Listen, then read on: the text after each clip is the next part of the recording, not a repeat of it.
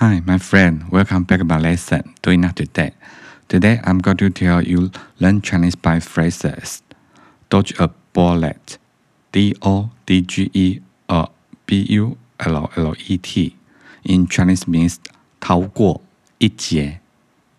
逃过一劫。And there is one example I will translate for you in Chinese. Okay, let's get started. We all know dodge a bullet means to narrowly escape a very bad situation.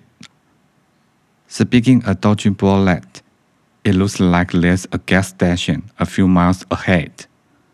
We should be able to get there without a problem. 说到逃过一劫，看起来前面几英里处有一个加油站，我们应该能够毫无问题的达到那里。 Okay, let me repeat again. Speaking of dodging bullet, it looks like there's a gas station a few miles ahead. We should be able to get there without a problem. 说到逃过一劫，看起来前面几英里处有一个加油站，我们应该能够毫无问题的达到那里。 That's all for today. Hope you like. Thanks for listening. Have a nice day.